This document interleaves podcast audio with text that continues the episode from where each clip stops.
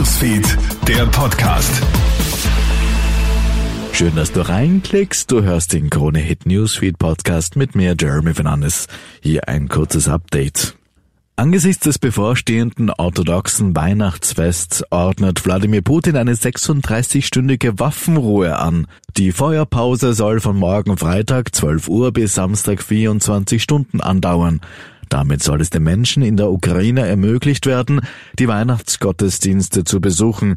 Zuvor hatte ja der türkische Präsident Erdogan den russischen Staatschef dazu aufgerufen, gegenüber der Ukraine eine einseitige Waffenruhe zu verkünden, um Friedensbemühungen zu unterstützen. Die Inflation hat sich zu Jahresende wieder etwas eingebremst. Im Vergleich zu Dezember vor einem Jahr sind die Preise um 10,2 Prozent gestiegen. Im Oktober waren es noch 11 Prozent Teuerung. Insbesondere bei Treibstoffen gehen die Preise wieder zurück. Nahrungsmittel und Restaurantbesuche werden allerdings weiter etwas teurer. Aus Angst vor der Corona-Welle testet jetzt auch Österreich Einreisende aus China. Das gibt das Gesundheitsministerium heute bekannt. Details dazu würden sich gerade in Vorbereitung befinden. So wird Österreich eine sogenannte Pre-Departure-Testverpflichtung einführen, also Tests vor dem Abflug. Zuvor hatten ja bereits Deutschland, Schweden, Belgien und Griechenland entsprechende Testerfordernisse angekündigt. Und in den USA toben heftige Unwetter. Durch die extremen Wetterbedingungen im US-Bundesstaat Kalifornien kommt sogar ein zweijähriges Kind ums Leben. Es wurde von einem umstürzenden Baum erschlagen. Kalifornien war schon am Wochenende von heftigen Regen und Überschwemmungen betroffen.